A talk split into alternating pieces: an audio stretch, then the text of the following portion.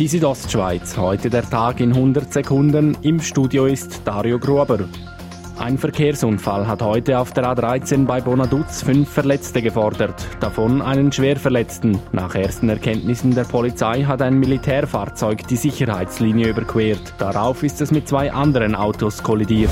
Die Stühle an Bündner Gemeindeversammlungen bleiben immer häufiger unbesetzt. In Gemeinden wie Maienfeld, Pontresina oder Sameden betrug die Stimmbeteiligung bei der letzten Gemeindeversammlung überall weniger als 10 Prozent. Vor 20 Jahren war wahrscheinlich das noch gesellschaftliches Happening auch gewesen, am Versammlung gehen, nachher noch zusammen zu hocken in der Beiz. Das hat sich verändert. Das sagt Thomas Kollecker vom Amt für Gemeinden.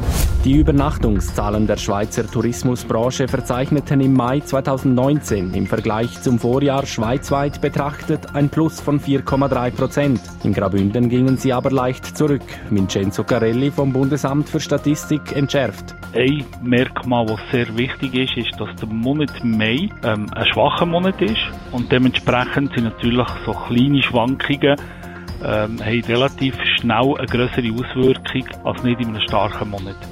Ab heute finden die interkantonalen Weiterbildungskurse für Lehrpersonen in Chur statt.